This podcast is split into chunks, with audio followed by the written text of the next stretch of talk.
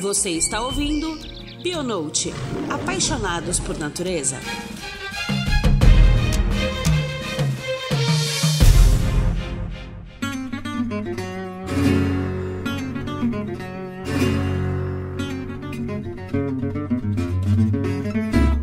Olá, queridos ouvintes. Estamos aqui com mais um episódio desse podcast que te traz muita informação de maneira leve para todos aqueles que são apaixonados por natureza, o Bionote. O significado da palavra zoológico é relativamente simples. O substantivo vem da junção de três termos gregos: zoo, logia e ico, e remete a algo como local para estudo de animais. De acordo com a Lei nº 7.173 de 1983, considera-se jardim zoológico qualquer coleção de animais silvestres mantidos vivos em cativeiros ou em semi-liberdade e expostos à visitação, que tem como finalidade atender às necessidades socioculturais e objetivos científicos. Sabemos que a finalidade e a realidade dos zoológicos são bem mais complexas. E uma sociedade que se torna cada vez mais questionadora e polarizada, os ataques a essas instituições são cada vez mais constantes. Afinal,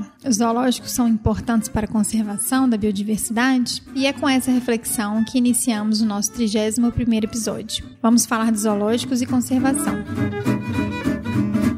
Para conversar com a gente, eu chamo uma pessoa mais do que capacitada, o querido biólogo e gerente do Jardim Zoológico de Belo Horizonte, Humberto Melo. Humberto, seja muito bem-vindo e é com grande prazer que a gente te recebe aqui hoje para falar de um tema tão importante: zoológicos e conservação. Obrigado, obrigado. Prazer estar com vocês aqui. Prazer é todo nosso. E nesse episódio, uma novidade: que a Cissa, que era a nossa co-host, ela entrou de licença maternidade, foi ter mais um baby, temos, teremos mais um primata no mundo.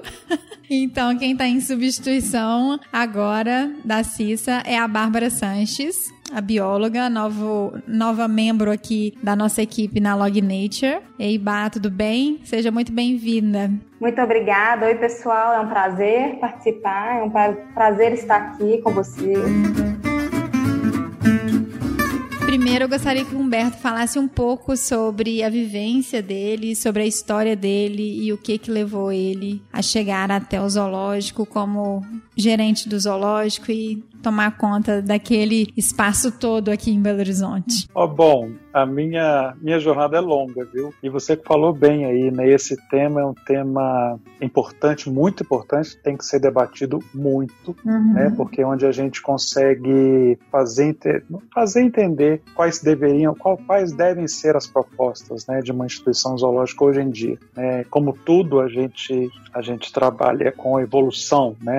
O que se conhecia, ainda mais na biologia, na zoologia, o que se conhecia ano passado, hoje já pode ser uma coisa completamente é, diferente. Né? Mas na biologia eu, eu ingressei por, porque amei a causa, eu amei os, gostei de trabalhar. Eu, eu a princípio na minha formação, eu, eu sou uma pessoa que gosta de tudo um pouco tinha poucas matérias, poucos cursos profissionais que eu, eu falava, não, isso eu não quero, isso eu não, isso eu não gosto de fazer, muito poucos. Então eu fui, fui trilhando, fui trilhando, trabalhando, de repente eu me vi na biologia, fazendo o curso, o curso de biologia, que eu acho um curso é, fantástico, eu acho que ele é um curso onde você tem condição de, de, de trabalhar inúmeros saberes ali dentro, né, e dentro da, de uma, na, da linha da área de saúde, da área ambiental, e a gente consegue, é, eu acredito, assim, abrir muito a cabeça da gente no, no, no entendimento do que é a vida. Super. E isso para mim me encantou, tá? me encantou mesmo. Cheguei a trabalhar em laboratório, cheguei a trabalhar em laboratório com biologia molecular, cheguei a trabalhar com botânica, cheguei a trabalhar com tudo um pouco, mas desde o início do meu curso a zoologia bateu a minha porta, sabe? Então eu comecei a, a trabalhar principalmente com herpetofauna uhum. e a partir daí formei em biologia, aquele sonho de um dia trabalhar no jardim zoológico, né, querendo trabalhar com a pesquisa ou com, ou com fauna, eu formei, me vi dando aula, que era uma coisa que eu assustei, que também é uma, uma profissão que eu acho espetacular, que a biologia faz isso, né, oferece isso. Uhum. Eu, não, eu nem, nem tinha me preparado para isso, mas encarei. Né, eu, já, eu já formei já saindo para uma faculdade dando, dando aula de zoologia. E a partir daí eu fui, me vi né, num concurso público, né, uma oportunidade idade, eu fiz o concurso para o Jardim Zoológico e passei. Aquela coisa assim, nossa, passei, né? Naquele sonho de trabalhar ali com os, com os animais, de trabalhar, né, poder fazer alguma coisa em prol deles. Uhum. E de lá eu tenho 27 anos de casa. É, já ia te perguntar, isso já tem quantos anos? E de lá eu fiz meu, meu mestrado também em zoologia, curso de especialização, eu fiz também. Fiz o que me. Eu, eu falo que um ponto chave para mim de conhecer zoológicos e, e hoje né, saber como eles devem caminhar uhum. é a oportunidade que eu tive de fazer um curso num centro de conservação fora daqui. Fora do Brasil? Fora do Brasil, onde 100% do, do, do plantel deles, né, dos animais que eles trabalham, trabalham ainda, é uma trust, eles são espécies ameaçadas de extinção. Então, ali, quando a gente realmente sai né, da, da nossa realidade, parte para uma realidade onde você tem que trabalhar, e é, e é, um curso muito interessante, é um curso de treinamento, uhum. onde a parte teórica é toda voltada para a conservação. Né? E a partir daí a gente vai para a prática, lida com os animais. Isso, para mim, foi o ponto inicial de entender o que, que seria um zoológico. Eu brinco muito que eu tenho uma foto minha logo quando entrei no zoo, abraçado na onça do, do Beto Carreiro. achava isso o máximo, né? Uhum. E hoje eu falo assim, de jeito nenhum, não, não. se abraça onça, pelo amor de Deus, né? Exatamente. O que eu falo, né? É, essa evolução, o conhecer realmente aprofundar no conhecimento de, do que é e, e, como que as coisas acontecem com o passar dos tempos, isso ajuda muito. E esse curso foi em Jersey, na uma ilha minúscula lá da, da Inglaterra. Uhum. Esse curso me, me fez entender isso né, onde a gente, a partir dali, me fez entender o que era um zoológico, qual é o nosso caminho, qual deve ser o caminho de uma instituição zoológica, deixando né, a questão de simplesmente de lazer ou entretenimento, né, animais em vitrines, isso aí é uma coisa que não, que não, não, não se deve fazer de forma alguma. E dentro disso tudo, né, nessa evolução toda. Então, isso, isso, isso me ajudou muito né, a entender e fazer com que a gente trabalhe realmente com, com esse viés. É um viés de conservação, é um, é um outro olhar no, no, no cuidado dos, dos animais, entender o porquê eles estão ali, entender não só a questão de zoo, mas uma questão de, de, do que acontece no entorno, né? Você uhum. falou bem, né? Hoje, hoje em dia, as questões ambientais elas estão cada vez piores, vamos assim dizer. Né? Então a gente tem que casar né, vários os acontecimentos de época junto com o, o, tipo de manejo, o tipo de cuidado e evoluir. A partir disso a gente consegue fazer algo. É, eu falo que a gente está nessa jornada da vida e se ela não for evolutiva, no sentido da gente ter a humildade de reconhecer que a gente não sabe tudo e que a gente está num eterno aprendizado, a gente não consegue ter o retorno positivo dessas mudanças, da mudança de posicionamento, do entendimento de que hoje se sabe que é de uma forma, mas você pode estudar um pouco mais e de repente daqui a um tempo melhorar naquele aspecto e descobrir que aquilo que você achava que você estava fazendo de melhor, de fato não é tão bom assim, mas que você pode passar a fazer de uma outra forma, né? E teve seu valor, eu olho muito isso. Quando a gente fala um pouquinho da, da história dos zoológicos, é isso. É, a, a princípio, é, eu falo muito assim, quem não gosta de uma coleção? Olhando bem friamente, né? Assim, a, o, as pessoas gostam de, de, de uma coleção. Quem não teve na sua infância uma coleção, na, minha época, tá? É uma coleção de uhum. papel de carta, para né, uma coleção de chaveiros, uma coleção de pedras, né? Não é só, não é só doido que joga pedra, não. A gente tem gente que faz coleção de pedra. É. Então, isso, isso é muito inerente do, do coleção de carrinho, é muito inerente da, das pessoas, né? Uhum. E a sua época, eu diria, 5 mil anos atrás, não sei quantos, quantos anos atrás, mas lá no Egito Antigo, a coleção ela existia. Infelizmente, eu diria, né, era de ter animais diferentes. A coleção de animais, né? Então, é, o marco inicial, assim, das atividades de zoológico no mundo, a gente pode considerar que foi nessa época. A partir do momento que a, a, a, o zoológico em si, o marco de zoológico, né, como o que você colocou de, de, de conceito, ele vem de 1700 e, e alguma coisa, 1790 e alguma coisa, uhum. a 1826, onde a coleção do, do rei, que mostrava que ele tinha poder, né, ela foi aberta à visitação. Aí você tem o marco de zoológico. Uhum. Antes disso eram coleções privadas. Né? Então, assim, quando o, no Antigo Egito, né, você ter um tigre ou uma girafa ou um próprio elefante, isso era sinal de poder, único e exclusivamente. E isso vem, né, com o passar dos anos, a 1700 e tanto, não vou guardar aqui, eu não guardo muito datas não, mas aí 1790 uhum. alguma coisa, a gente tem na, em Viena a coleção do, do, do, imperador, do rei de Viena, ele abriu a sua coleção para visitação pública. Aí sim é o primeiro zoológico. Existe uma, uma, um entendimento aí também que Londres ele construiu o seu primeiro zoológico, foi o, o, talvez o primeiro zoológico construído, né, para uhum. a, a visitação pública. Esse é o marco de a partir daí nós temos os, os zoológicos. Uhum. E tiveram inicialmente, né, o, o, simplesmente a diversidade de, de fauna era o objetivo deles, né, de você ter uma quantidade bacana para que as pessoas vejam. E o olhar para de como tratar, era, de como cuidar, era simplesmente limitado a alimentando-se bem, tá ótimo. Né? Tanto que o tipo de exposição eram chamadas, não tem uma tradução certa, seriam gaiolas, são chamados de menageries, uhum. que seriam essa, essa, o tipo de exposição. E com o é. passar dos anos, as coisas mudam, né? Imagina o que, que não devia acontecer, né? A crueldade devia ser muito grande. Eu acredito não devia que sim. Entender é, nada, é, mas a, no seu tempo, quando a gente pega esse histórico, a, o olhar já mudou. E eu acredito que tem muito a ver com a pressão da sociedade mesmo, sabe? Acho uhum, que a uhum, gente tá, tem, tem, isso acontece e, e, acontece hoje. A partir do momento em que ah, muda-se, né? Isso, isso foi no século XIX já, já, já era um entendimento de como manter bem esses animais. Então as, as gaiolas já deixaram de existir, ou poucas, né, é, do, do, jeito que era, e o olhar já passou a entender assim, de onde esses animais vieram, como reproduzir, qual é a ecologia desses animais. Uhum. Então, o que antes era simplesmente ter uma coleção, partiu para o entendimento da ecologia dele. Né? E caminha para o tipo de exposição, inclusive, de exibição, exposição, ou de recinto hoje em dia, né, que a gente uhum. fala onde ah, quanto mais naturalísticas as, as, as os recintos, quanto mais próximos ao natural, uhum. isso já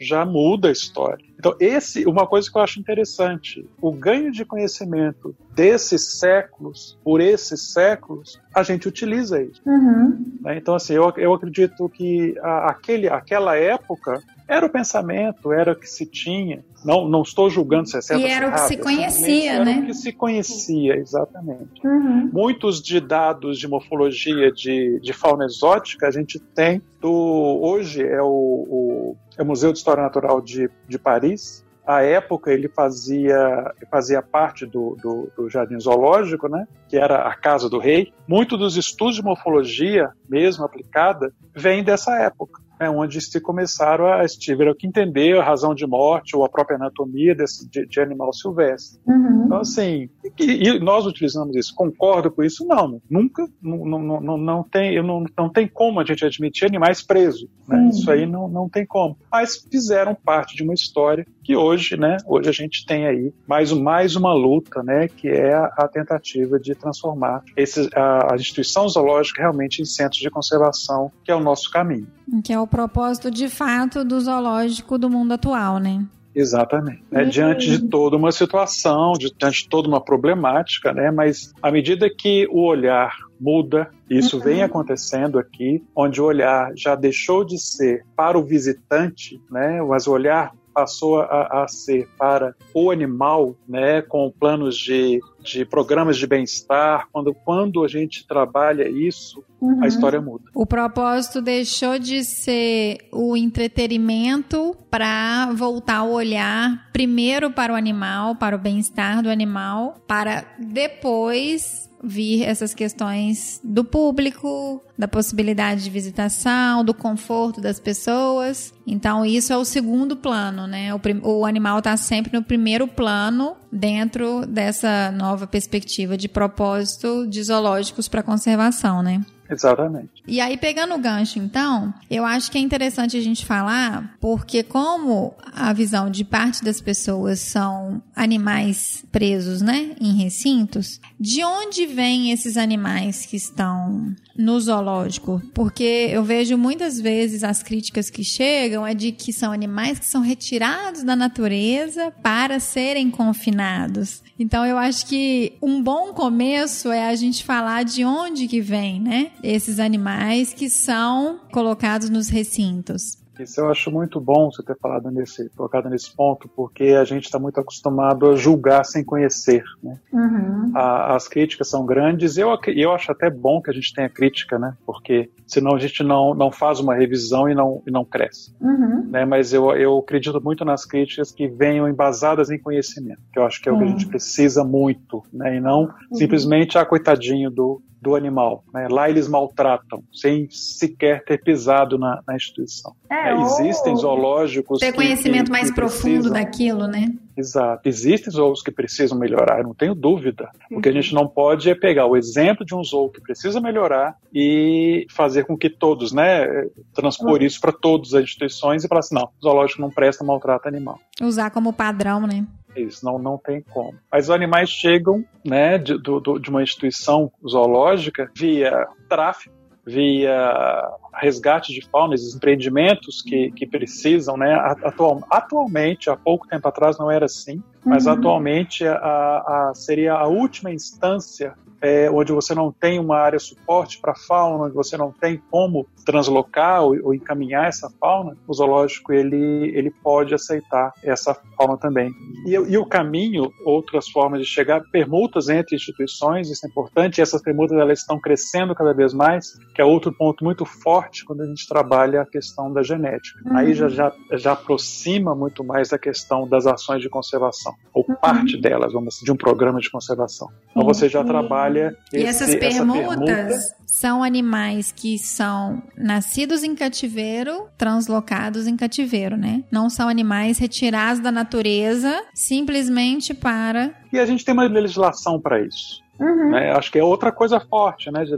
A legislação ela, ela proíbe isso. Então, assim, o retirar da natureza, se a gente considerar que um, um, um resgate de fauna por conta de um empreendimento é retirar da natureza, ok. Uhum. Mas não, não, uma instituição zoológica, oba, vamos lá buscar aquele animal. A não ser, e aí eu falo, não é o caso de zoológico, mas eu acho que é o caminho quando se trabalha em conservação, existe sim, com toda autorização legal, a possibilidade de uma instituição zoológica que tem uma expertise com o manejo de determinada espécie, trabalhar sim né, a, a, conservação da espécie dentro de uma instituição zoológica, fazendo parte de um programa de conservação, por uma uhum. soltura junto com. Hoje em dia a gente trabalha muito com, com a conservação integrada, né, uhum. que é o trabalhar no jardim zoológico, a gente considera conservação, que é um ambiente ex situ, e com instituições que trabalham lá na natureza, né, no, no in situ. Uhum. Então a gente pode trabalhar diante de um programa devidamente autorizado. Né? E fora isso, os nascimentos, né? Nascem animais nos zoológicos. E nascer animais zoológicos, eles entram né? uhum. né? como, como plantel, eles entram como parte da, da do, do, plano né? de uma coleção, do plano de manejo. E quando vocês é, recebem algum animal, né? ou por doação de outros zoológicos, quando tem permuta, ou provenientes dos tráfico, no, do tráfico de animais, né, como você mencionou, ou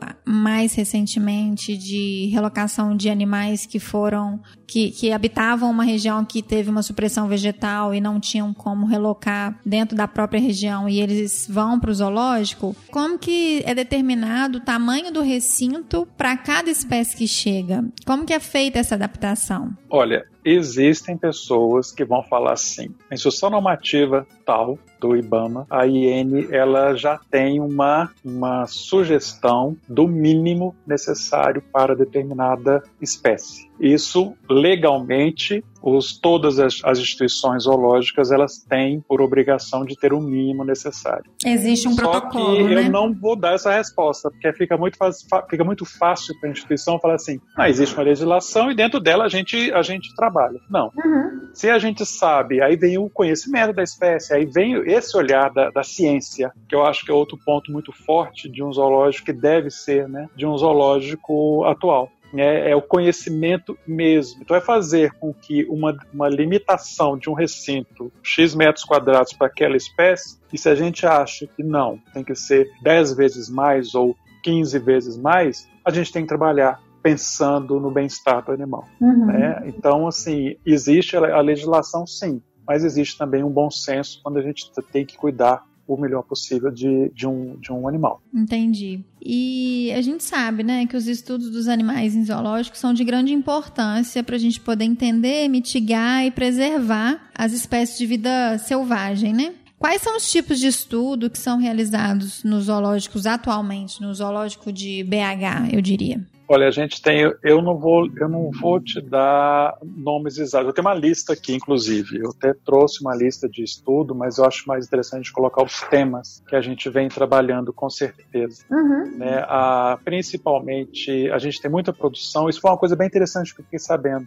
Ah, no estudo que fizeram, os trabalhos de enriquecimento ambiental de um período 2019 para antes disso, das publicações sobre enriquecimento ambiental, o Zoológico BH da América do Sul, o Zoológico BH tinha 39% das publicações. Então isso, isso é muito bom, que é um, é um tema importante demais quando a gente fala em bem-estar. Né, trabalhar com, com, enriquecimento ambiental, trabalhar com comportamento. Você consegue explicar para a gente um pouco o que, que, é esse enriquecimento ambiental? O enriquecimento ambiental, ele, a, a grosso modo, mas é, uma, é, é, é bem interessante, ele veio para justamente para com esse olhar para o bem-estar do, dos animais. Uhum. O enriquecimento são estruturas que você insere no recinto, ou podem ser estruturas é, é, físicas, ou, ou, um exemplo, galhos, ou jogos ou, ou, uma bola ou uma caixa difícil de com alimento dentro são ferramentas que a gente coloca no recinto buscando uma melhoria, uma mudança no comportamento que a gente não quer no animal, um comportamento que não seja adequado né, para o comportamento normal dele. Uhum. Então você insere estímulos no recinto para que ele possa melhorar o, o, a sua condição. A, o trabalho com, com o bem-estar animal ele é baseado praticamente em, em cinco cinco frentes de trabalho que a gente tem que, que observar. Uhum. Isso também é é relativamente novo, a, a, esse olhar para o animal e o bem-estar. Vocês têm uma noção, o enriquecimento ambiental, que são essas estruturas que colocam para a gente modificar. Um, um, exemplo bom que a gente que, que, que, se usa muito são aqueles animais que têm um comportamento repetitivo no recinto. Um comportamento de estresse, né? É, ele, no estresse a gente chama de pacing, que ele vai de um recinto, um ponto de recinto para o outro sem parar, né? Uhum. Ou então quando ele para, ele já vai para um outro canto e volta. Esse quando você, conhecendo a espécie, isso é importante, não é qualquer coisa que se coloca, quando você interfere neste comportamento, fazendo com que ele, ele busque forragear mais, por exemplo, ele saia desse, dessa, desse comportamento de pacing, por exemplo, você está conseguindo melhorar o bem-estar dele ali dentro, uhum. né? Associado a isso. Mas então, as aves que arrancam penas também, né? Isso. Bicho que arranca penas. Tem uma deficiência nutricional, às vezes é, é um estresse, então a gente tem que ficar de olho. Então, as, as frentes do, do, do bem-estar, né? Quando a gente fala em bem-estar, a gente tem que olhar, os cinco, são cinco domínios. Uhum. Nutrição, quando você né, olhar para a nutrição do animal, olhar para a saúde do animal, você ter condição né, de, de, de, de, de, ter, de tratar o animal, uma, uma, uma, veterinária bacana, instrumentação bacana, conhecimento em cima da, da saúde do animal, o próprio ambiente do animal e uhum. o comportamento dele. Né? São quatro domínios. Quando você domina isso, você vai para o quinto domínio, que é o estado emocional do animal. Então, quando uhum. você trabalhando o bem-estar, você trabalhando esses, essa, esses cinco é, é, domínios, a gente consegue atingir o melhor para o animal ali no, no, no, ambiente em que ele está. Né? Tratou nutrição, saúde, o ambiente,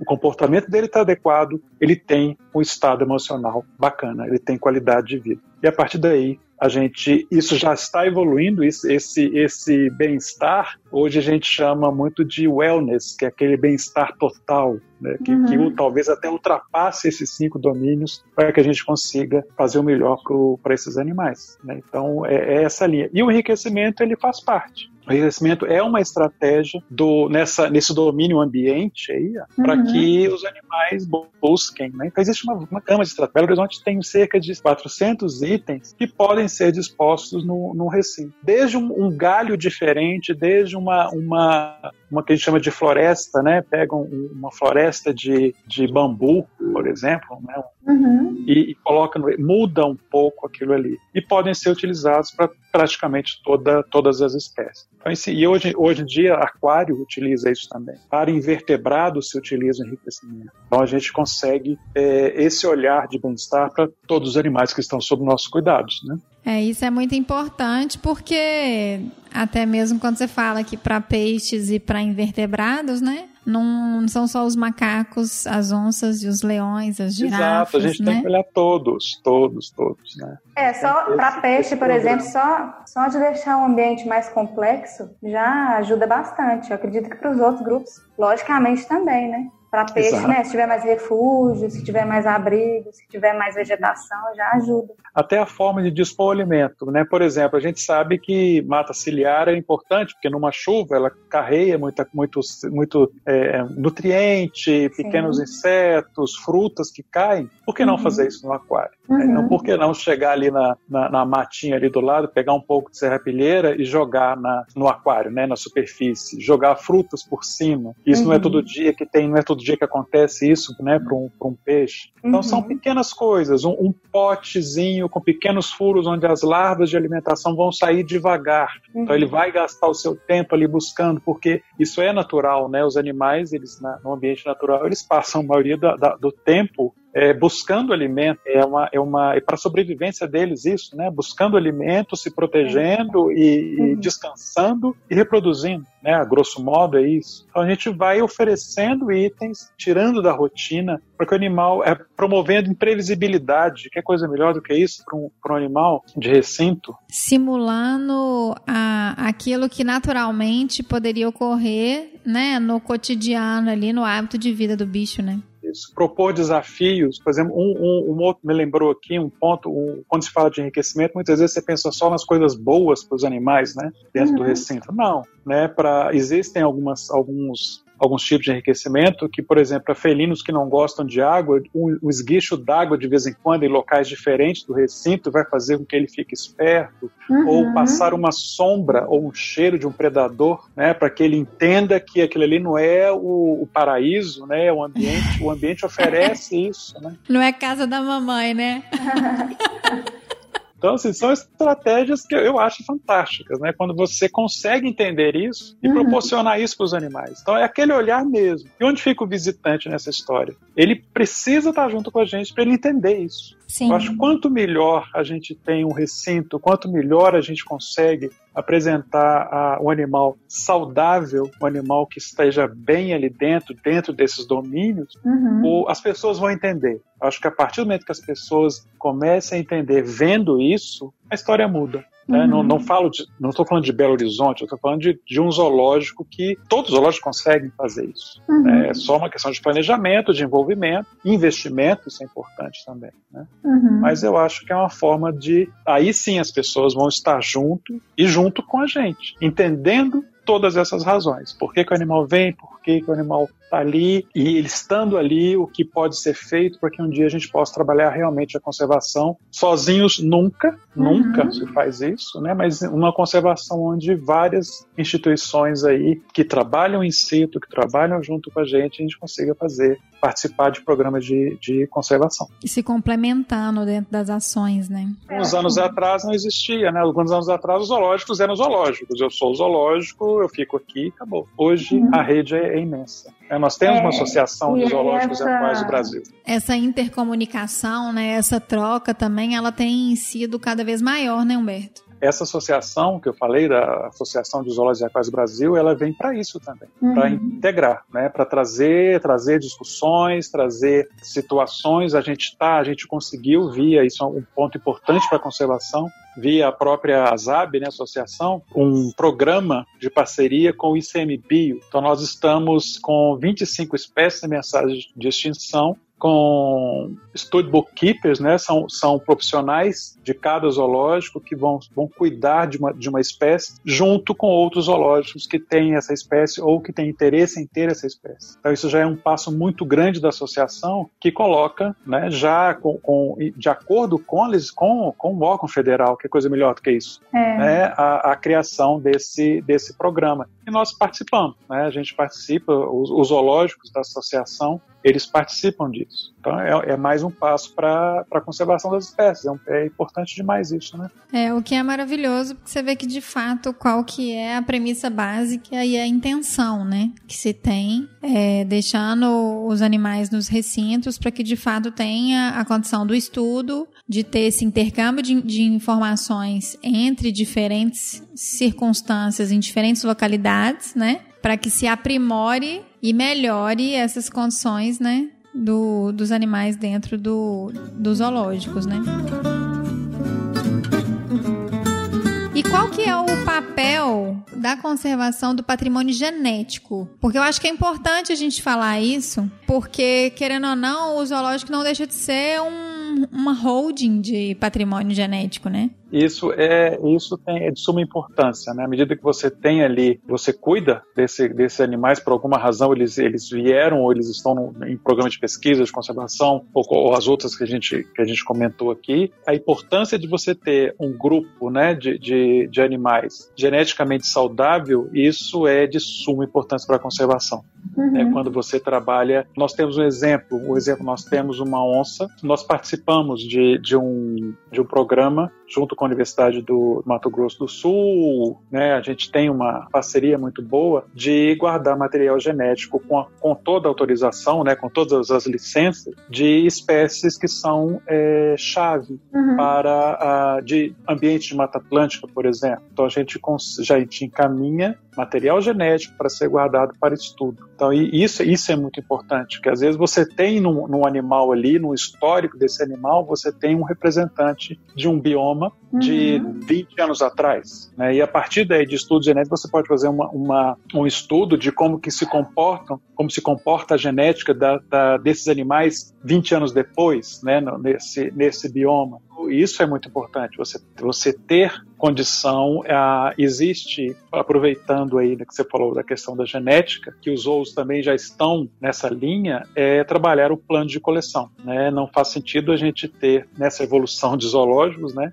é, simplesmente ter animais. Né? A uhum. gente tem que planejar que animais a gente tem que ter, como ter esses animais e qual é a finalidade deles ali para que a gente possa trabalhar melhor. Então, o plano de coleção hoje ele é essencial. O, a, o plano de coleção seria o planejamento de quais espécies irão. É, é te dar subsídios para uhum. poder a, agir com toda aquela, aquela fauna que você cuida. Então, ele, ele vai partir de, um, de uma missão, deve se estabelecer uma missão, uhum. uma visão, né? E quais são os valores que você trabalha. Por exemplo, o nosso, o nosso zoo, ele é um zoo mais generalista, né? Porque ele tem uma história muito muito grande, né? E ele, ele participa, eu acho que isso para mim é, é, fundamental a gente colocar isso aqui e de suma importância é participar de um programa de conservação internacional, né? uhum. né? Com os gorilas que a gente tem. Nós somos os. os é, é, é ruim, eu não gosto que falando, somos os únicos, mas somos, né? uhum. né? Da América do Sul, nós somos uma referência na, na, no manejo né, de, de gorilas. E participamos né, desse plano de conservação internacional junto com o grupo de, de estudo de espécies ameaçadas de gorilas da Europa, né, vinculado à Associação Europeia de Zoos e Aquários. Então, isso, isso, isso, é de suma importância que você tem realmente como que é um, um projeto de conservação. E eles estão super reproduzindo lá, né? Então, até demais, eu diria. Isso implica bem-estar, né? Implica que eles estão bem. Exato, exato. O animal está reproduzindo. É uma, é uma condição de fatores, né? O que fez uma comunidade europeia, né, a, a Associação Europeia, encaminhar para a América do Sul um grupo de gorilas. Uhum. Isso, é, isso é interessante quando a gente começa a buscar esse o histórico disso, né? A gente tinha cuidado, manejo, uma experiência que esconta né? A, a, equipe é toda preparada para isso, a equipe tem experiência de vários anos com relação ao manejo de gorilas. Uhum. A gente tinha isso aqui, a, a, gente tinha condições, a gente tinha um recinto, o recinto nosso ele, ele foi reformado para garantir realmente o bem-estar do grupo Uhum. E várias, eles, a, a, várias avaliações foram feitas e foram encaminhados para cá. E a gente, a resposta nossa é uma família hoje, né, composta de sete, de sete indivíduos e a gente precisando estudar, planejar, né, para ver o que é que nós vamos fazer, mas sempre com essa parceria internacional. Não são nossos animais, né? Eles são, os animais são do, do mundo, né? Eles não são. É. A gente não pode falar assim, esse bicho é meu, de forma alguma. A gente está ali cuidando deles por alguma razão. Uhum, não tem essa, esse sentimento de pertencimento, né? É, a gente tem que aprender a, a desapegar, né? Porque é. É, a fauna que está ali, ela não é nossa, ela é da União. Uhum. Legalmente, ela é da União, né? Não se valora isso, não, não se dá valor a isso. Uhum. Por isso. Por isso que a questão de, de compra de animal, isso está muito mais relacionado ao tráfico e não a instituições zoológicas, né? E no, no zoológico, tem mais animais nativos ou animais exóticos? Porque às vezes as pessoas não têm nem noção do que, que, é, do que, que é nativo e do que, que é exótico, né? Animais nativos são os animais que pertencem à fauna daquela localização geográfica aonde o zoológico está inserido, ou seja, naquele país, quais são os animais, né? Qual é a fauna em geral que pertence àquele país. E os exóticos são os animais que são provenientes de outros países que não estão inseridos dentro do, da localidade do zoológico. Então, aqui no Brasil, a gente vai considerar a fauna nativa brasileira, quais animais que a gente tem ali e quais são os animais que são exóticos, são os animais que não são de fato brasileiros. Existe essa mescla, né, de fauna nativa e exótica. O porquê dessa mescla e qual que tem alguma você tem dado de proporção do quanto é fauna nativa e quanto é exótica? Isso, a gente tem um cálculo aqui que eu mexi aqui, né? A gente tem um cálculo aqui que é de hoje a gente tem em torno de 75% dos animais nacionais, né, da fauna nossa nativa, e os 25% de fauna exótica. O histórico do jardim zoológico ele fez é um passivo. Né? Uhum. E, a, a, a, esses dias a gente inclusive estava discutindo isso na associação, conversando sobre isso. Né? A gente tem que partir quando a gente cria aquela missão, quando a gente trabalha o que quer para nossa para, nosso, para nossa coleção de animais, para a nossa população né, de, de, animais, a gente tem que ter, deixar muito claro o que, que a gente tem e para onde o que, que a gente pretende. Então, assim, o zoológico de BH ele tem 61 anos. Né? Uhum. Ah, é certo que a gente recebe um passivo desses 61 anos e é um zoológico de ele é, ele é um zoológico muito grande, ele tem um plantel muito grande, muito diverso. Uhum. Outras instituições não. A gente tem instituições né, que eles preferem lidar com realmente fauna local, que é o que deve ser. Uhum. Deve se caminhar muito para isso, né? Quando você trabalha em conservação, vamos, vamos fazer um, um, projeto de conservação, principalmente da fauna nacional, se a gente tem subsídio para isso, se a gente tem condição para isso, né? Uhum. E a gente não pode deixar de lado aqueles programas internacionais de, de, de conservação. Né? O Zoo de BH ele, ele, tem um, ele é responsável por um estúdio, um book, né? Que seriam a reunião de, de vários zoológicos é um book internacional uhum. de bugio. Então, assim, todos, que é uma espécie brasileira, todos os zoológicos ligados a este book do mundo, a gente está recolhendo a informação para que a gente possa trabalhar isso. Uhum. Pensando na genética das, das, populações e pensando nesse, numa, quando quiserem consultar ou inclusive sugerir né, que tal animal seria interessante ir para para tal zoológico por conta do, das, das questões genéticas aí. Né? Então a gente tem essa, essa, esse cuidado. Desses 75 fauna nacional e 25 em torno disso de fauna exótica, somando a gente deve, a gente está trabalhando com cerca de 17, quase 18% com fauna é, ameaçada. 18% da fauna ameaçada. 18%. E esse número, dentro das propostas nossas do plano de coleção, quando a gente trabalha a nossa missão, para você ter uma noção, que a gente resolveu, que a gente decidiu, é trabalhar o bem-estar dos animais. Uhum. Né? Criando subsídios para conservação, aí sim, o, animal sadio, o animal bacana, ele, ele, a gente consegue trabalhar a conservação, uhum. criando subsídios para conservação, educação e, e, pesquisa. A educação fundamental, né, é fundamental isso, porque quando, já comentamos há pouco, quando um, um visitante, quando uma pessoa vê um animal bem tratado, num ambiente bacana, isso ele vai compreender, né, ele vai uhum. entender, a, a, fora as informações todas, né, claro, a gente está falando aqui de maneira muito mais resumida, ele vai entender a importância daquilo ali o bem-estar para pesquisa, os próprios dados de pesquisa eles vão ser muito mais reais uhum. se o animal estiver bem. Né? Se você trabalhar um animal estressado e tal e tentar fazer alguma pergunta que o estresse vai, vai interferir, sua pesquisa não vai funcionar. Né? Então uhum. a gente a gente voltou a nossa missão para isso, né? Para a gente trabalhar isso. E, e, no nosso plano de coleção a intenção vai ser, ele é revisto de 5 em 5 anos, é, vai ser crescer esse número. Né? Se nós estamos com 18%, vamos crescer, vamos crescer para chegar, quem sabe um dia a gente consiga trabalhar. Eu não vou fazer 100%, porque eu acho isso impossível, porque a gente precisa, a gente existem animais que a gente precisa, precisa ajudar, precisa cuidar, né? Mas a gente, quanto mais aumentar esse percentual, mais certa é a nossa função, né? Uhum. De trabalhar a conservação aí. É, e isso é maravilhoso, né, Humberto? Eu acho, eu fiquei muito feliz agora, inclusive, de porque como a gente sempre vê essa mescla de espécies exóticas e espécies nativas, e aí você chegou, né, falando um pouco desse histórico desses 61 anos de herança aí, né? E por toda essa evolução que os zoológicos têm passado, é maravilhoso a gente saber que a intenção e que a projeção de zoológicos está muito mais ligada à fauna nativa e trabalhar com espécies ameaçadas do que de fato somente determinar é, alguns animais símbolos que são bonitos e legais de se verem como escolha do que ter ali.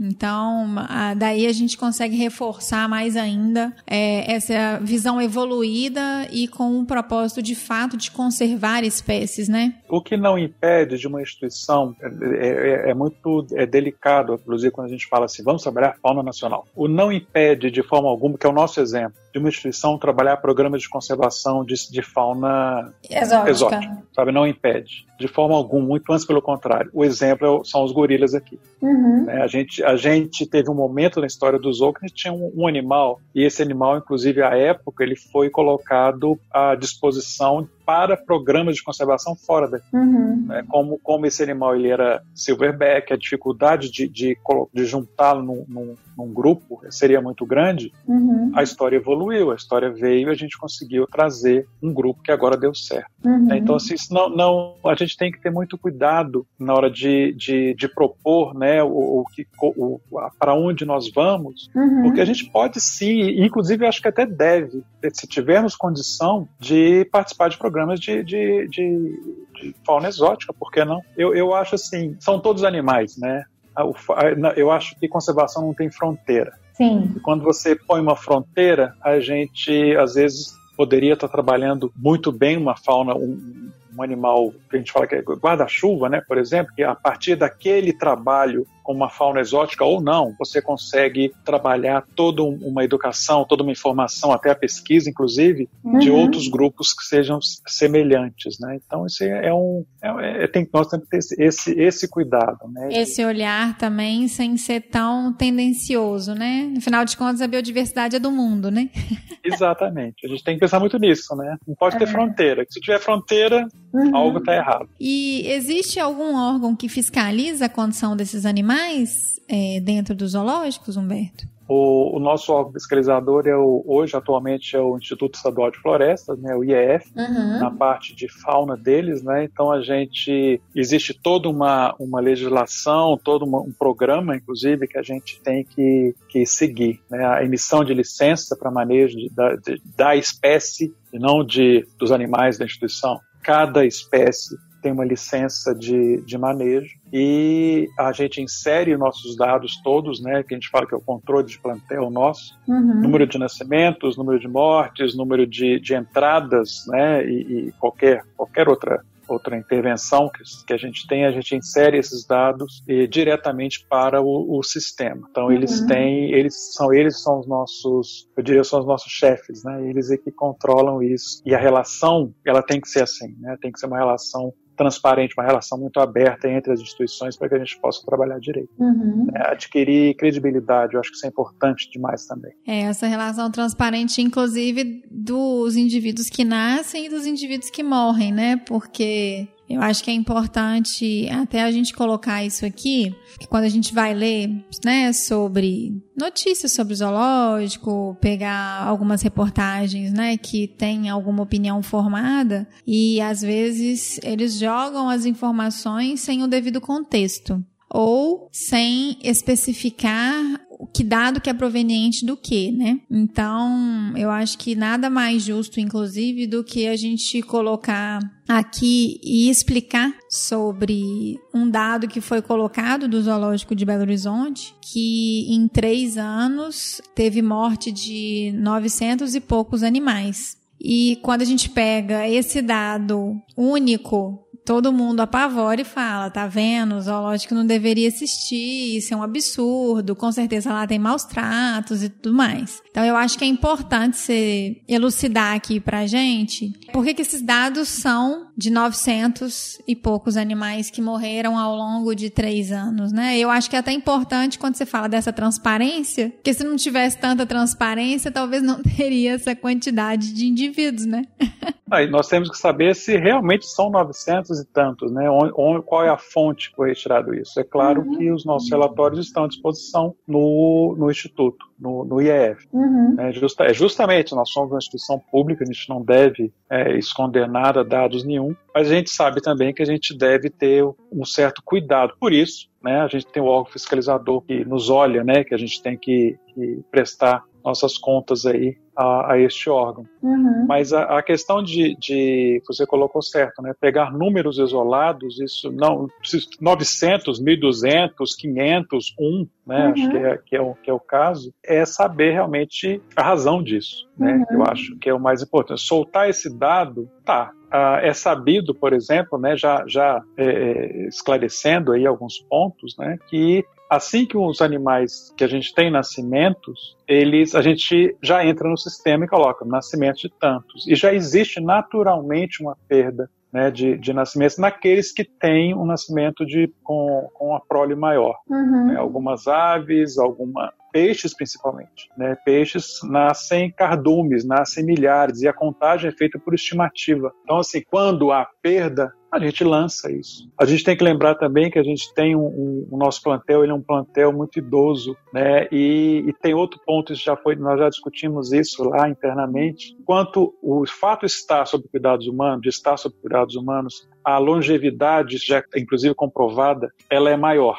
Sim. Né? Então, assim, o animal na natureza que sofreria todas as, as intempéries, né, a predação, ele no sob cuidados humanos ele não não tem isso, muito antes pelo contrário. Então, uhum. Algumas doenças senis elas afloram, Sim. né? Coisa que não se esperava, não se, muitas vezes não se sabia que esse animal tinha determinada doença porque ele ali viveu muito mais tempo, né? Os animais nascem, os animais morrem. Uhum. Então a, a, isso é, é, é, um ponto que tem que ser levado em, em, em consideração. Uhum. Né? Animais animais que vêm de, de, de tráfico maioria deles a gente tem hoje, hoje já deu notícia, né, de 1.450 e alguma coisa, 59 jabutis foram traficados, né, estão lá no, no setas de Juiz de Fora, eles chegam em condições muito ruins, uhum. condições péssimas de saúde. E os setas eles têm, né, claro, eles têm equipe, eles têm muitas lutam com toda dificuldade para poder manter isso, né, fazer o que fazer com uhum. esses animais. E os zoológicos entram para ajudar, né, a gente, a gente dentro da nossa capacidade, é claro. Uhum. A gente não pode receber animal para maltratar, não, não, não, cuidar. Então a gente também tem uma parceria com, com o IBAMA, onde alguns animais a gente recebe, cuida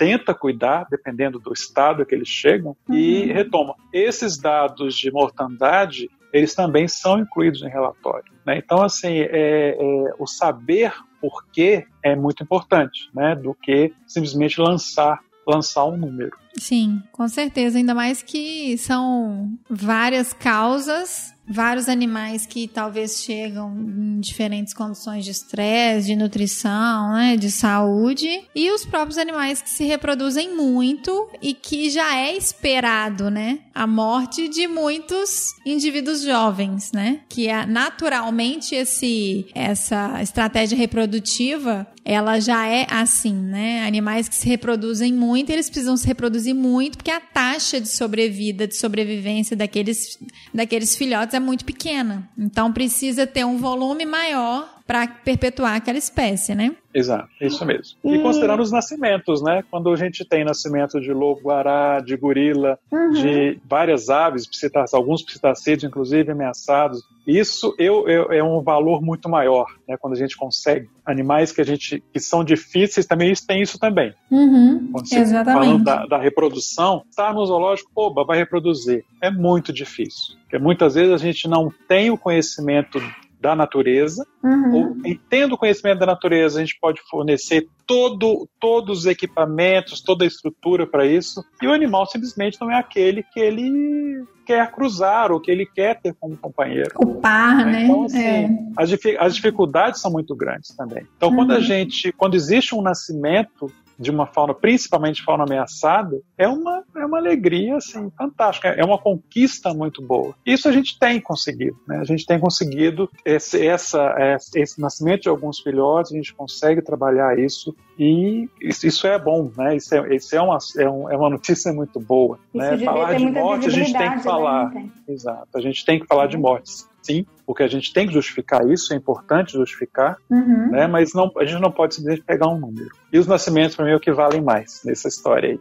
Com certeza. Ainda mais espécies que têm uma complexidade comportamental tão grande, né? E que são espécies que se reproduzem muito pouco, né? Exato.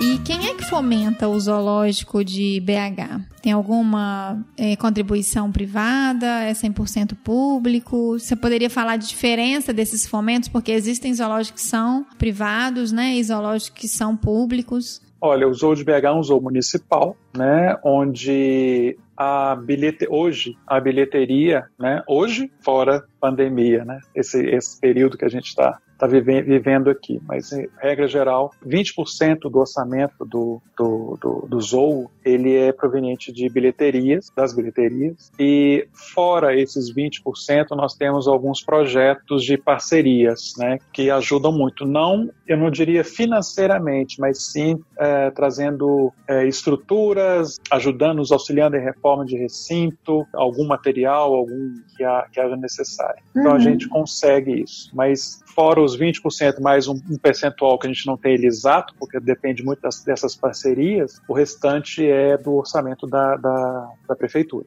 E os zoológicos que são privados? A questão dos zoológicos privados, eles têm que trabalhar né, todo o seu plano de coleção, toda a sua é, a expertise, né, para poder sobreviver uhum. em cima de também de, de, de parcerias, eu acredito, né, que sejam de parcerias da própria bilheteria, né, buscando fundos fora, né? Isso aí eles têm que eles fazem muito isso. Alguns zoológicos privados que eu, que eu, que eu já conheci de fora do, do Brasil, eles te, eles vivem muito de doação, né? Uma, é uhum. É onde é uma cultura que eles entendem a importância dessa desse cuidado com a com a fauna. E eles vivem muito de fundos e de, de doação. E, e, estão sofrendo né, nessa época agora. Isso também é interessante colocar como que muda a evolução, né, que a gente é. volta a falar da questão dos zoos, né, num momento atual onde você tem uma parada mundial, né, onde uma preocupação mundial é, por falar em termos mundiais, né, porque é mais tranquilo de entendimento, fez com que os zoológicos, alguns zoos privados que dependem da bilheteria, da, da, da venda de programas internos, né, de, de visitação, de ações internas, eles não,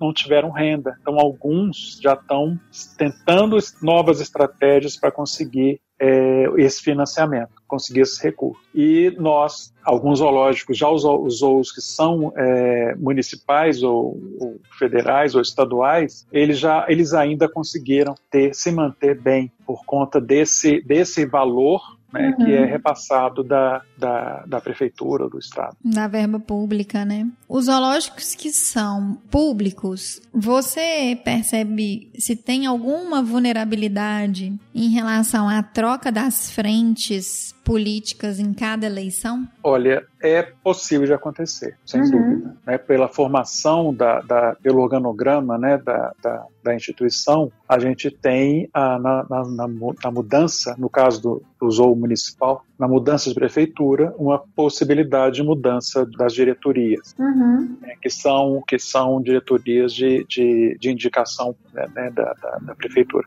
política. Mas o que, o que a gente tem que fortalecer, que eu acho que é o, o caminho, uhum. é fortalecer a equipe. Né? Nós somos, vou pegar no exemplo de Belo Horizonte, a gente, a gente é uma equipe de servidores, né? São, a equipe nossa tem um percentual que são terceirizados, mas a, a, os técnicos são servidores. E quando a gente fortalece essa equipe, eu acho que. E, e, e prova a nossa credibilidade. Né? Uhum. Eu não acredito que um, um, novo gestor ele vai querer entrar e querer simplesmente falar assim: não, fechar e isso, pronto. Eu vou querer né? o panda. Uhum. Né? E, e vamos trazer um panda. Eu não acredito nisso porque quando se fortalece uma equipe, onde você tem um plano de coleção já estruturado e uma equipe que fala a mesma língua com relação à questão de conservação, eu acho que é mais tranquilo a gente conseguir manter esse trabalho e, e evoluir né, nessa, nessa linha. Mas o risco corre, né? com certeza corre esse risco sim. Mas eu, eu acho que tem muita questão da, do bom senso, mesmo na questão política, na questão do bom senso. Você não vai fazer algo que vai prejudicar os animais, que você vai ter toda uma opinião pública né, envolvida nisso, super né? negativa, em dúvida disso. É. é. e quando você tem uma equipe coesa com um trabalho pertinente também, né, Humberto? Você consegue fazer o reforço do quanto que aquilo ali é importante, né? Exatamente, essa é a linha. É, recentemente, é, a série do Netflix The Tiger King, ela ganhou visibilidade não só pelas histórias bizarras daquelas pessoas obsessivas por grandes felinos, mas também colocou em xeque a condição de animais em cativeiro. É, muitos colocam zoos, santuários e criadores particulares no mesmo patamar. Como que a gente poderia diferenciar essas frentes e quais são os aspectos mais importantes a serem considerados em relação a esse bem-estar animal? Porque eu acho que é importante a gente colocar isso, que a partir do momento que está disponível um documentário daquele tipo, né? Quem não assistiu ainda, eu sugiro assistir para a gente ver o nível de obsessão das pessoas e, e aquilo ali de fato não é normal o que é feito. E eu acho que é importante porque acaba que as pessoas, por falta de conhecimento, ou por não aprofundar devidamente no conhecimento do papel dos zoológicos, acabam colocando situações semelhantes, né, ao que se passa no The Tiger King e colocam os zoológicos no mesmo patamar. Então, eu acho que é importante a gente diferenciar essas frentes, porque talvez santuários não são iguais a zoológicos, que também não são iguais a simplesmente pessoas que colecionam animais e que em alguns países isso de fato é permitido, né? Permitido isso, permitido a caça, né? é. né? A gente está vivenciando isso aí, vira e mexe tem essa notícia. Uhum. Mas é interessante você colocar não só esse documentário, mas há poucos dias, há poucas, poucas semanas atrás, também o, o foi, foi veiculado na, na, televisão a situação de alguns zoos dos Estados Unidos, né? Uhum. Onde a gente tem que, isso para mim foi até uma surpresa, que tem aqueles zoos de beira de estrada, né? É. São também inadmissíveis, né? A... E que podem ser considerados zoológicos? Não são só criado... Pode, a partir criadores de animais? Tem, você tem, se você tem uma, uma abertura para o público visitar Hum, é um zoológico. Entendi. Né? É um zoológico. Uhum. Nas categorias de, de, de zoológicos, é, as, nas categorias de, de. São seis, se eu não me engano, categorias de criadores de animais. Uhum. Uma delas é o jardim zoológico e é a única que você tem a abertura para o público para você ter uma noção, santuário, o santuário não, não, ainda a legislação nossa não contempla santuário. E eu uhum. acredito que exista uma, os santuários são mantenedores de animais. Legalmente são mantenedores de animais. E eu acredito que existe uma, um, um desconhecimento do que seria realmente, deveria ser ou que é realmente um santuário quando as pessoas que não, não, não buscam né, entender o que, que é isso. Uhum. Os santuários são instituições muito importantes quando elas realmente trabalham para o devido fim. Uhum. Né, o, o, um santuário ele foi uma criação americana, norte-americana, se eu não me engano, mas onde ele, ele foi criado para receber animais de tráfico, animais maltratados, animais de híbridos, né, animais que não tenham condição nenhuma de, de retornar para o seu ambiente. Uhum. Então, esse, esse, é o verdadeiro é, é conceito né, de um santuário. Eu acredito que pelo próprio nome, né, quando se fala em santuário, se pensa em algo divino, em algo, um paraíso. Né, e não foi essa é. a concepção. É um mantenedor de fauna, assim como o zoológico é um mantenedor de fauna com a possibilidade de pesquisa, possibilidade de, de, de trabalhar a educação, de trabalhar né, as pessoas visitando e tal. Então, assim, uhum. todos têm, teoricamente, teriam essa, essa função. Né? Então, chegar hoje em dia e falar assim, ah, manda para o santuário. Vamos conhecer o santuário. Vamos conhecer como ele está trabalhando, que é o, o principal, uhum. o bem-estar dos animais que ali estão. Sim. Né? Eu acredito que se o, o santuário, ele trabalha a fauna com todo o bem-estar, com todo esse olhar, ele pode ser melhor do que um zoo. Né? A gente tem zoológicos que precisam disso, precisam melhorar os seus cuidados, o que não pode a gente colocar realmente na mesma, na mesma linha. Uhum. Né? A, o, o, outro exemplo, a questão da, da visitação, santuários não podem receber pessoas. Quando recebem, caso recebam tem que ter uma autorização para isso e não podem cobrar, uhum. porque senão vira um jardim zoológico. Um jardim zoológico. E, e, o termo jardim zoológico ou zoológico, ele já, ele já é, é, não é que ele é. A gente tem que batalhar para que ele realmente exista como é, né? Uhum. Qual, qual, é a proposta dele, né? E não usar um termo de ah, tá ruim, vai para o santuário. A gente sabe de alguns animais que saíram de condições ruins de zoo e foi para um, um, um mantenedor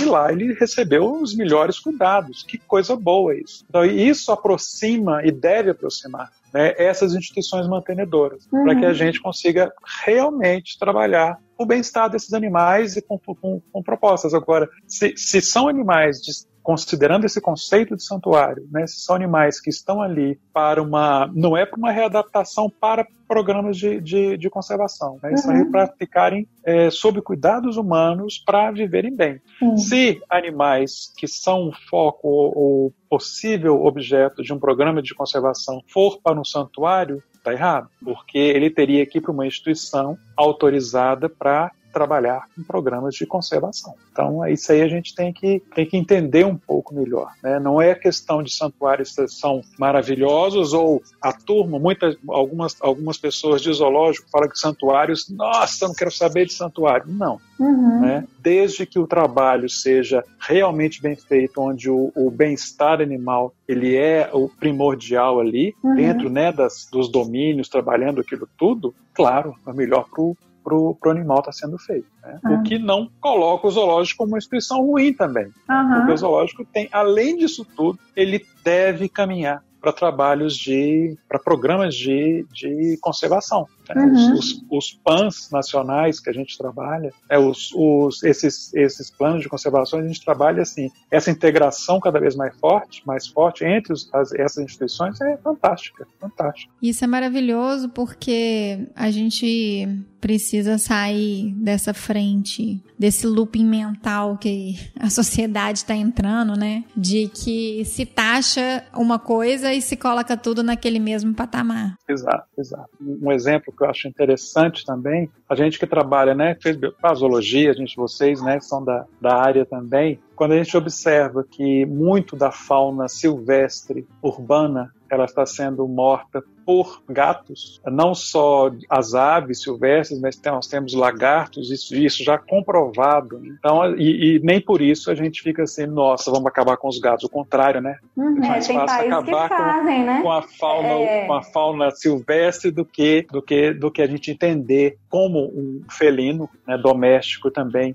ele não sendo bem manejado, né, a gente consegue, a gente está acabando com a fauna nativa, né, com a fauna silvestre. É, um dos pontos críticos, né, do, do documentário é a questão da superlotação de indivíduos. Isso acontece em zoológicos e como que os zoológicos lidam quando os animais passam a se reproduzir muito? Volto a colocar o plano de coleção aí uhum. à tona né, a, se os animais são animais sociais, a gente tem que manter um mínimo né, de, de número de indivíduos para saudáveis, isso é uhum. é importante, saudáveis geneticamente, inclusive, para se fazer um grupo. Uhum. É, se são animais que são mais isolados, né, vivem mais isolados, a gente tem que ter esse planejamento para isso. É, a superlotação não, não é bem-vinda de forma alguma, forma alguma. Isso tem que ser muito bem planejado. Existem algumas situações de zoos assim, existem, mas uhum. a partir do momento que a gente está lá pela, inclusive pela, pela associação, né, a gente está é, reforçando a importância disso, isso tende a, a, a mudar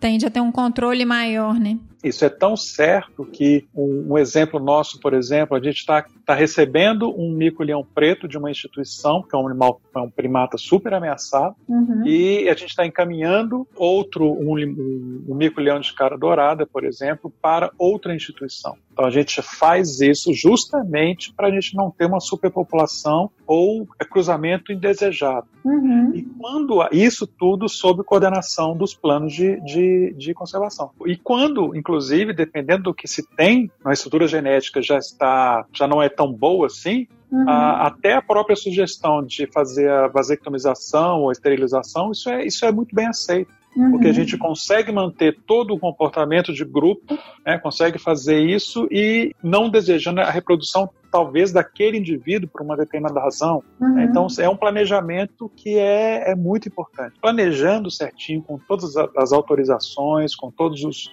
os apoios né, da ciência, os apoios das instituições e do próprio conhecimento adquirido, a gente resolve, a gente consegue trabalhar direito. Maravilhoso. Isso quer dizer, né, gente, que os zoológicos eles têm diretrizes, né? Tudo é pautado, é planejado e não tem nada que é feito sem um pensamento concreto, sem uma forma definida de se lidar com aquilo, né? É, a gente enfrenta, a gente não pode, tem que ficar muito claro que né, nós não somos maravilhosos, né? Todas as instituições, nós, inclusive, temos nossos problemas, problemas né, de, de de, no próprio uh, financeiros, de estrutura, mas uh, o que importa, eu acho, primeiro é esse pensamento, né, essa mudança uhum. de paradigma, que é importante demais isso, Sim. É, e correr atrás. Né? A gente não, não é perfeito de forma alguma, de forma alguma. E que bom, né? Que aí, em cima disso, a gente vai buscando melhorar querendo crescer com esse foco, né? o foco uhum. aí nos, no cuidado com os animais. É, e o importante também é aprender, né? Sempre com os erros, porque não existe nada que que a gente faça que não possa ser melhorado. Então, né, eu falo que até computador, a cada vez que, é, na hora que você vai avaliar a inteligência artificial, ele está sempre aprendendo e sempre corrigindo os erros, né, de desenvolvimento. Então, quem dirá nós humanos, né? que somos mais passíveis de falha ainda, né? Exato. E, e a educação ambiental no zoológico? Como que ela é feita? Fundamental, né? Uhum. A gente tem um programa de educação. Né? Esse programa de educação, ele há, há alguns anos já é voltado para a educação para a conservação. Né? E dentro desse programa, a gente, dentro do que a gente pode, do que a gente pode, com as nossas pernas, né? o que a gente pode caminhar, né? a gente faz aí as atividades para fazer com que o povo conheça, né? uhum. né? conheça e entenda o, o nosso trabalho. Ah, os dias mundiais todos são comemorados na instituição, então são dias mundiais de, de, de algum grupo, Dia Mundial do Leão, Dia Mundial do, das Cobras, Dia Mundial dos Gorilas, os dias mundiais, os dias nacionais a gente trabalha também, e sempre com um, um foco mostrando, apresentando a, a, ao visitante a curiosidade sobre aquele animal, como que a gente cuida, o que, que ele come, como tratamos dele, quais são as ameaças que ele vem sofrendo, né, na, na, na os impactos na, do ambiente natural, por que, que ele, ele está ali, alguns jogos a gente tem nessa, além desses dias mundiais, a gente tem várias. Esse programa é, é, é, é grande, né, que a gente consegue algumas estratégias, né, algumas ações educativas para a gente poder trabalhar isso. Teatro, a gente tem muito, tem teatro de sombra, teatro de marionetes, jogos, jogos interativos. Então a gente consegue sensibilizar, tentar atingir né, a, o nosso visitante, a população aí. É, é, de suma importância isso. A educação ambiental a gente tem que trabalhar muito bem. É, afinal de contas, se é aberta a visitação, né? Tem que ter um propósito. Exato. E é importante porque quando a gente tem os olhos do visitante, eu falei lá no início, né? A crítica dos olhos, né, das pessoas, ela é importante para gente. Né? Uhum. Né? Quando a pessoa, quando eles, as pessoas chegam lá querendo conhecer, isso é muito importante para gente. É, é, ali que você, quando ele, ele se sente bem quando vê um animal, um animal bem e a gente conversando sobre, mostrando os bastidores. Essa é uma prática mais recente. Né? Nós resolvemos abrir os bastidores para que as pessoas conheçam a uhum. instituição. Né? Então a gente consegue trabalhar isso, é, é, mostrando, né, que existe uma equipe fantástica, uma equipe tanto de, de tratadores, tanto de da turma da manutenção, que está ali sempre junto, né, mostrando para eles a, a vigilância, os, a turma de, de, de administrativo, né, tem to, todos ali têm um papel é, fundamental né, para que aquilo ali funcione bem. Então a gente começou nas ações educativas também trabalhando isso, mostrando o bastidor. Né, vamos mostrar, vamos abrir as portas. Né, com, com é... programas, lógico, né, não é assim, oba, vou entrar. Uhum. A gente forma grupos, a gente agenda, a gente mostra, a gente apresenta todos os nossos bastidores, tanto no, no mesmo quanto no, no próprio aquário, que o aquário é um, ele em si já é, já é espetacular, né? Que é um aquário temático, ele já é um objeto para a educação ambiental uhum. fantástica. Né? O que é maravilhoso, viu, gente? Porque na hora que você vai conhecer os bastidores do zoológico, você vai ver o quanto que a equipe é dedicada e trabalha assim com muito prazer ali, viu? E não é fácil, né? É, é um trabalho. É desafiador. É. que afinal de contas, bicho não tem hora nem dia de semana, né, Humberto? E não tem mesmo, não tem mesmo. e a equipe está lá. Uhum. Né? Mesmo com, com, a redução, nós fizemos uma pequena redução pensando neles, né? A gente uhum. tem que uhum. pensar nos animais, é claro, mas tem que pensar na equipe, também na saúde deles agora. A equipe está lá. Se bobear, realmente 24 horas a gente está à disposição para uhum. que para cuidar desses animais. É a nossa obrigação. Eu me lembrei de quando eu fui ao zoológico a última vez e essa pergunta tem um pouco a ver com a educação ambiental e eu vi alguns comportamentos muito ruins, sabe? As pessoas, principalmente adultos, assim, eles querem ver o animal. Então eles ficam lá, pulando, jogando coisa, fazendo barulho. Isso deve estressar os animais. E assim, vocês têm algum, algum trabalho de orientação nesse sentido? Assim, o foco não deve ser ver o animal apenas, né? E não é mesmo. A questão nossa, ela esbarra na questão de, de ter pessoas suficientes para atender toda uma visitação. Uhum. Então, no, no, nos programas educativos, a gente tem, por exemplo, uma atividade que se chama Encontro Com. E, e no Encontro Com é exatamente, a gente juntou atividades de enriquecimento no recinto, apresenta o que é isso, já fala da questão, nós já conversamos aqui sobre isso, na né, questão do bem-estar, uhum. e já fala da importância do animal escolher o seu ambiente no recinto, e muitas vezes ele não vai estar visível. A questão é, a gente não tem aquele jogo de um para um, né? A cada pessoa que uhum. chega tem que ter uma pessoa para explicar. Deveria, uhum. né? Seria o, o sonho, né? a gente tem uma equipe grande que trabalha isso. O que a gente faz, é, dentro do possível, é nessas ações, nesses momentos, falar uhum. sobre isso. E o que eu acho interessante é que eu diria que maioria das vezes, maioria mesmo, as pessoas entendem quando a gente conversa. Daí a importância da educação ambiental. Excelente. Da importância do, do, do mediador, né, da pessoa que está ali, uhum. não só a equipe de educação ambiental em si, né, porque quanto mais pessoas da instituição é, é, derem o recado, a equipe aumenta, né? A gente fazendo parte dessa, dessa, dessa educação. Então, assim, quando a gente consegue conversar é, dentro dessas, desses programinhas que a gente faz, a, a, aceitação é assim, o pessoal fala assim, nossa, não sabia que era tão importante isso. Vão ter aqueles visitantes que eu paguei para entrar, eu paguei para ver. Sempre vai ter. Isso não é aqui não, né? Isso é no mundo inteiro. Né? É, é. O mundo inteiro é assim eu paguei para ver. Uhum. Né? Mas a gente é orientação, é o que a gente uhum. faz. Uhum. Tem que fazer mais? Tem, sem dúvida. E me conta aqui, Humberto, nesses 27 anos de zoológico, tem algum caso engraçado para contar pra gente dessa sua vivência? Eu imagino que deve ter vários. Né? Para quem tem 27 anos de zoológico, tem muito caso, mas também tem a idade que faz a gente esquecer, né?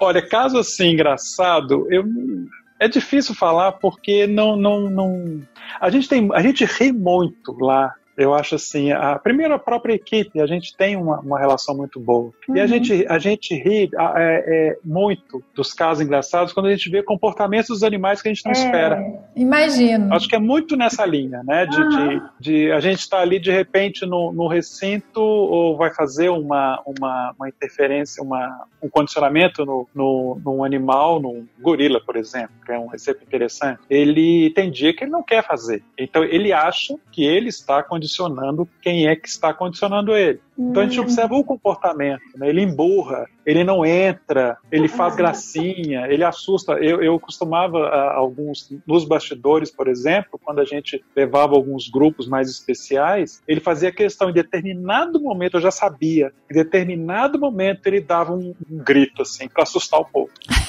Porque eu já sabia que isso ia acontecer, só que é lógico que eu ficava quietinho para as pessoas vivenciarem isso, né?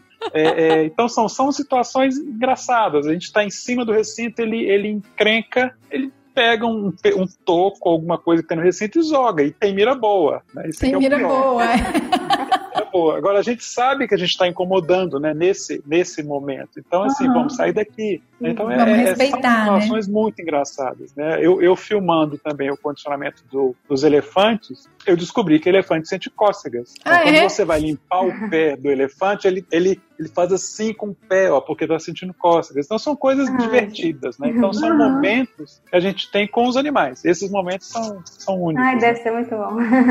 é, muito, é muito nessa linha que a gente, que a gente ri lá, né? Quando sempre tem um caso diferente, um caso de um animal que emburrou, o outro que não quis entrar, não quis sair, não quis fazer o que a gente quer, uhum. e, e, a gente ri disso, né? Imagino. Deve, ter, deve ser cada comportamento que você fala, meu Deus, nem sabia que esse bicho fazia isso, não é possível.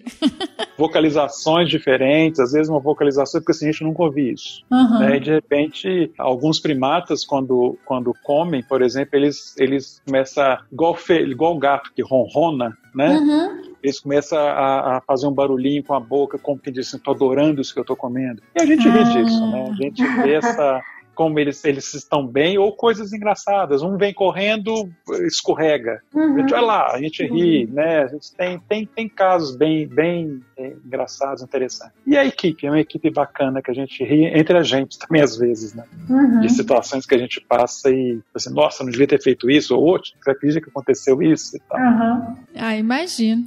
E para finalizar, Humberto, na nossa realidade, né, a gente sabe que tem muita informação disponível, mas uma baixa capacidade interpretativa e argumentativa diante de tanta informação que se tem hoje, né? A internet está aí, né? Não existe o eu não sei, né? Basta só se procurar. E com isso, né, com esse volume de informações, os movimentos radicais eles se formam e todos hoje têm uma opinião e tem um canal para expressar essa opinião. Só que poucas pessoas elas têm argumentos para de fato sustentar um posicionamento. É, eu gostaria que você deixasse uma mensagem para os nossos ouvintes em relação a tudo isso que a gente discutiu no nosso episódio sobre essa questão dos zoológicos, sobre essas questões de questionamentos e polarizações referente a padronizar que todos os zoológicos eles têm o mesmo patamar, que estão na mesma proporção em relação à questão de responsabilidade e muitas vezes levado para a parte negativa disso tudo. Então eu queria que você deixasse com esses 27 anos de experiência que você tem, com essa conversa gostosa que a gente teve aqui, é um recado para as pessoas Bom, né? Vamos, vamos, vamos. Primeiro assistam toda a conversa, porque é uma conversa realmente gostosa e importante, uhum. né? Uhum. Eu agradeço vocês isso, com isso, claro, porque é uma, é uma conversa que, que precisa ser. Eu não sou dono da verdade, acho que esse é um, é um dos pontos, né? E como eu não sou dono da verdade, não sejam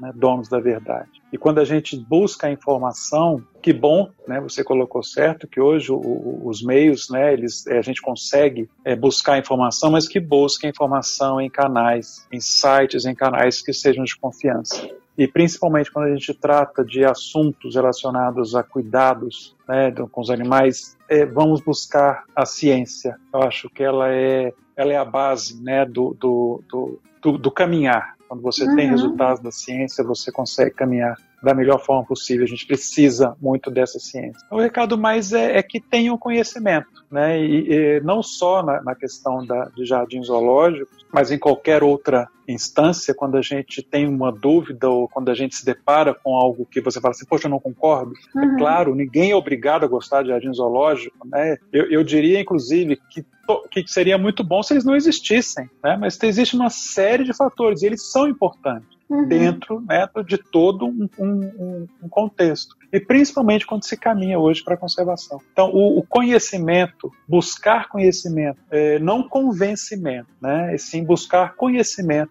para que em cima disso você tenha uma base de argumentação e fala assim, poxa, esse aqui precisa melhorar. E vamos ajudar os que estão, os que não estão bem. Uhum. Né? A gente tem zoológicos excelentes, tem zoológicos médios, medianos, zoológicos ruins, zoológicos têm que ser fechados. Isso eu não uhum. tenho dúvida. Ou será que esses que, que, que têm que ser fechados, eles podem ter algum auxílio para que eles venham a ser grandes instituições? A gente tem exemplos assim. Né? Então, é, é, eu acho que nesse momento o principal é a gente buscar informação é, confiável e, e ganhar conhecimento, buscar conhecimento que eu acho que é a base né, de, de, de, em cima da ciência, do que for, da arte, da ciência, é a base principal para a gente poder caminhar. É muito isso. Maravilhoso. Acho que é com essa humildade e tanta clareza que eu acho que a gente encerra esse episódio da melhor maneira possível. Humberto, não sei nem como agradecer o seu tempo e todas essas informações super importantes que a gente trouxe aqui. Agradeço do fundo do meu coração, de verdade. Muito obrigado mesmo.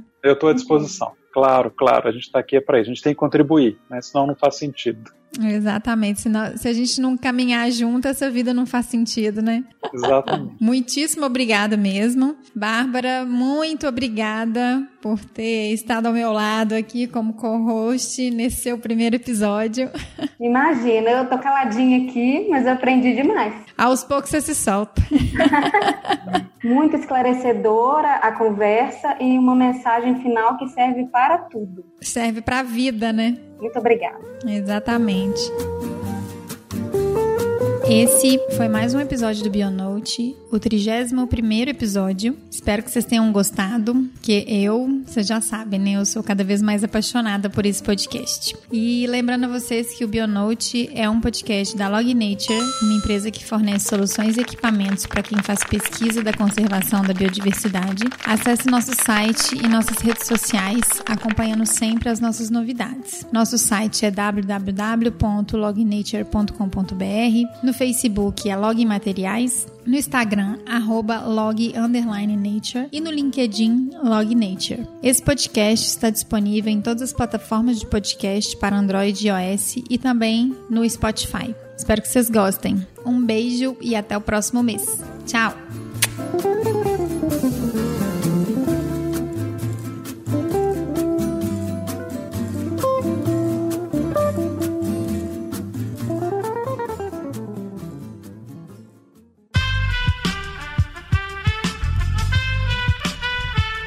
Podcast foi editado por Aerolitos Edição Inteligente.